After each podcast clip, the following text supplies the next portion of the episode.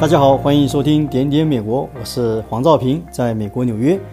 我的点点美国没有一定范畴，今天要谈美国下令中国关闭驻休斯顿总领事馆，美中关系怎么走？美国在二十一日突然宣布，要求中国大陆在七十二小时内关闭驻休斯顿总领事馆，指控涉及间谍及窃取科学医学研究成果。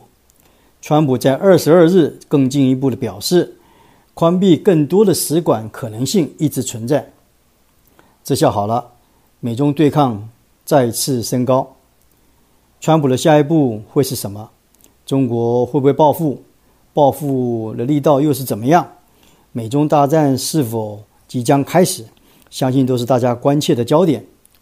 其实，全世界各国透过驻外使馆收集情报是很普遍的情形，只是范围的大小、程度的深浅，只要遵循维也纳公约，不要太过火，演变成外交事件的几率并不大。而且，当两国关系不错的时候，一般而言没啥大事；但当两国交恶或者成为敌对国时，事情就很难善了。二零一七年，川普呃刚上任没多久。因为通俄门的关系，美俄陷入低潮，也曾经下令关闭俄罗斯驻美国旧金山的领事馆。这一次是美中建交以来第一次发生关闭中国驻美总领事馆，非同小可，也可以视为美中全面对抗的一环。从川普总统到国务卿蓬佩奥、国安顾问欧布莱恩、司法部长巴尔，到联邦调查局长。最近火力四射，强烈猛攻中国，说穿了就是中国挑战、威胁了美国的世界霸权地位，做得太过火了。我之前曾经分析过，新冠肺炎的疫情、经济复苏和对中国的立场态度，以及已经是十一月美国总统大选主要的胜负关键。川普因为受到疫情之灾，民调持续低迷不振。摇摇欲坠，已经落后在民主党总统候选人拜登之后，而且重建美国经济复工复产之路走来颠颠簸簸。川普当然会认为这一切都是中国造成的。连任既然出现那么样如此庞大的压力，川普改选改变的策略，从友中变成抗中，而且力道越来越大，越来越猛。加上中国在香港实施国安法，严重影响及破坏美中关系，让美国及西方世界在香港的情报运作受到很严重的阻碍。再来，自从新冠疫情爆发后，从武汉撤离返美的美国外交官，最近欲重返中国，遇到不少的阻挠，甚至还被要求进行 DNA 的采验。还有 COVID-19 的筛选隔离，引起美方的不满。大家试想，一旦美国驻武汉总领事馆重新运作，难保不会对武汉疫情进行深入的了解与调查，这将直击中共的要害。第四点，德州是美国医学研究重要基地之一，德州大学的安德森癌症中心。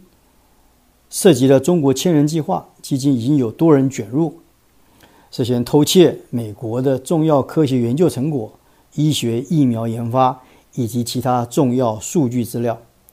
驻休斯顿总领事馆可能知情并参与其中。最后，德州也是美国石油、天然气的重要基地，许多石油公司的总部都设在这里。他们对全球的油源地点的探勘。天然气开采的研究成果具有相当丰富的及成熟的经验及技术，但也被中共轻易的窃取。美国早就发现中方秘密的在进行上述的活动，川普心里也了若指掌。美国参议院目前也身兼这个参议院情报委员代理主席的鲁比奥参议员就说：“驻休斯顿总领事馆不是外交机构。”它是一个庞大的间谍网中心，也是中共在美国运作、扩大影响力的一个中心。讲的话非常的重。我们更深一层来看，在美国加大对抗中共之际，关闭中方使领馆具有起头作用。美方希望能够更多国家加入，全面对抗中国之列。另外，在中国外交部刚成立习近平外交思想研究中心，马上就遭美方下达逐客令，相当丢脸。尤其在北戴河会议召开之际，势必加剧中共的内斗。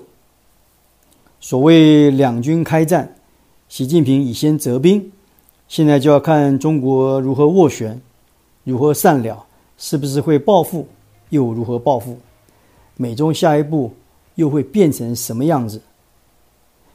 看来美国已经下定决心惩罚教训中国，不怕冲突升高，或者已经做好了主动升级冲突的准备。今天我就谈到这边，谢谢收听，我们下次再会。